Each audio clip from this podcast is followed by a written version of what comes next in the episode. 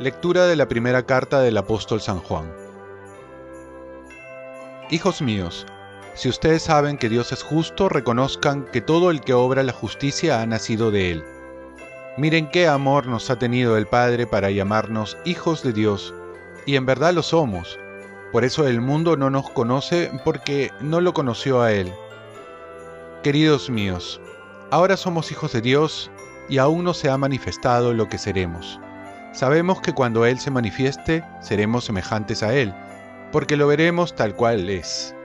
Todo el que tiene esta esperanza en Él se purifica a sí mismo, de la misma manera que Jesucristo es puro. Todo el que comete pecado quebranta la ley, pues el pecado es quebrantamiento de la ley.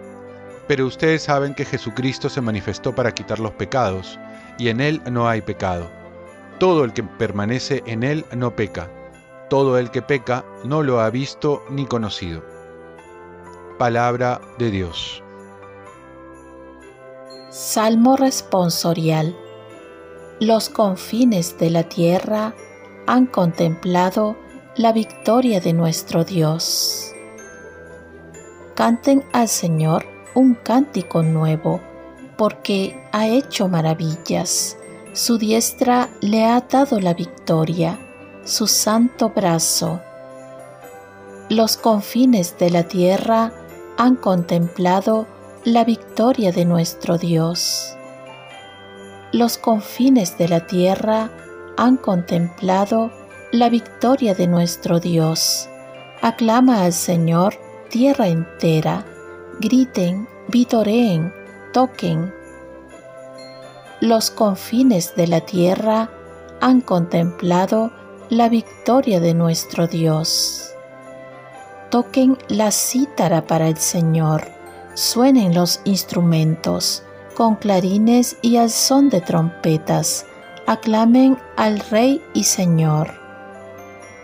Los confines de la tierra han contemplado la victoria de nuestro Dios. Lectura del Santo Evangelio según San Juan.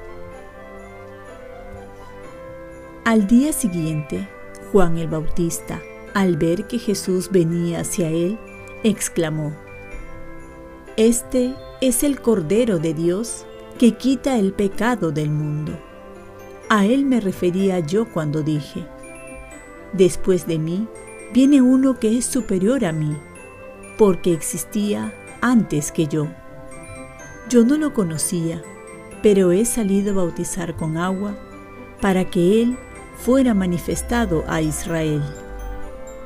Y Juan dio testimonio diciendo, He contemplado al Espíritu que bajaba del cielo como una paloma y se posó sobre él. Yo no lo conocía, pero el que me envió a bautizar con agua me dijo, aquel sobre quien veas bajar el Espíritu y posarse sobre él, ese es el que bautiza con Espíritu Santo. Y yo lo he visto y he dado testimonio de que éste es el Hijo de Dios. Palabra del Señor. Paz y bien. Acudamos al Cordero de Dios que quiere quitarnos nuestros pecados. Jesús es presentado como el Cordero de Dios que quita el pecado del mundo. Y ha venido para quitarnos todo pecado. Muchas veces buscamos a Dios para que nos conceda ayuda material, muchas bendiciones en la salud, en el trabajo, pero nos olvidamos que quiere perdonar y nos olvidamos acudir a la confesión para que nos quite todos nuestros pecados. A veces como sacerdote veo bastante gente en la fila para comulgar y pocos en la fila para confesarse. Es verdad que hay que confesarse de los pecados mortales que rompen el vínculo con Dios, pero también hay que confesarnos de los pecados veniales que nos van separando de Dios y nos preparan para caer en los pecados mortales.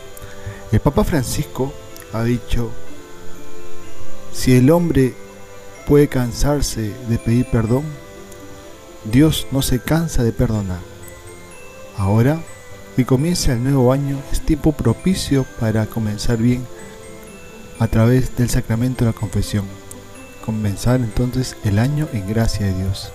Y la primera lectura nos dice que el que permanece en él no peca. Y aquí está el secreto para no pecar o pecar menos. Esto es estar en comunión, permanecer en Dios.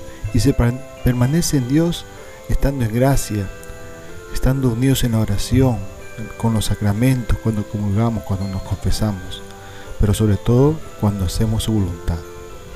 Oremos.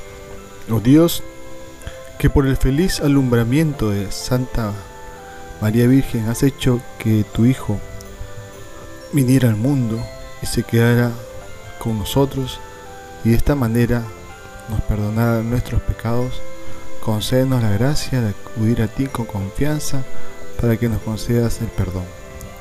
Ofrezcamos nuestro día.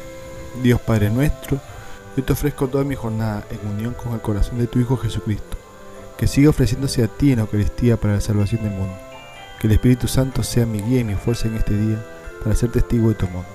Con María, la Madre del Señor y de la Iglesia, te pido por las intenciones del Papa.